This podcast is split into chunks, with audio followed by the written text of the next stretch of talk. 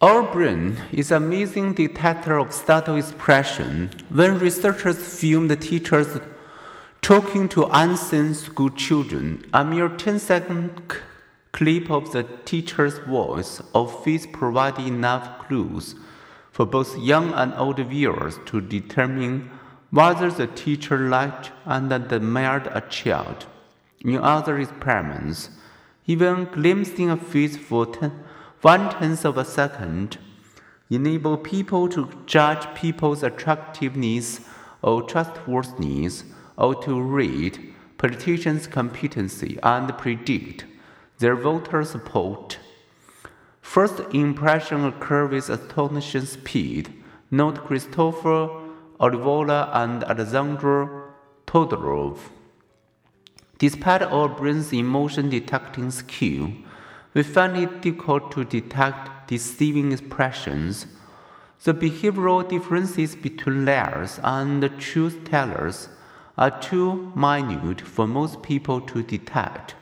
In one digest of 206 studies of discerning truth from lies, people were just 54% accurate, barely better than a coin toss. Moreover, the available research indicates that virtually no one, see perhaps police professionals in high stakes situations, beats chance by much.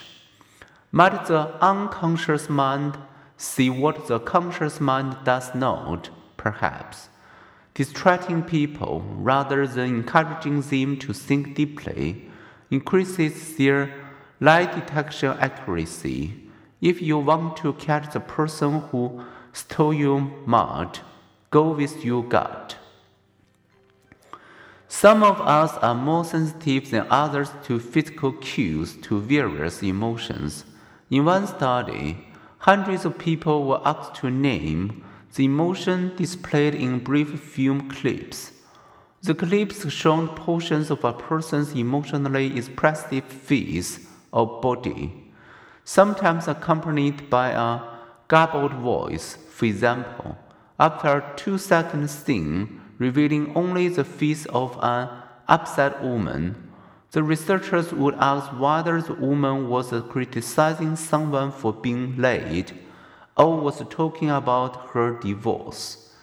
Given such things like these, some people were much better emotion detectors than others.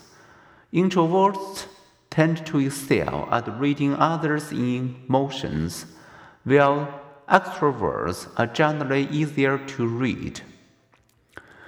Gestures, facial expressions, and voice tones, which are absent in written communication, convey important information.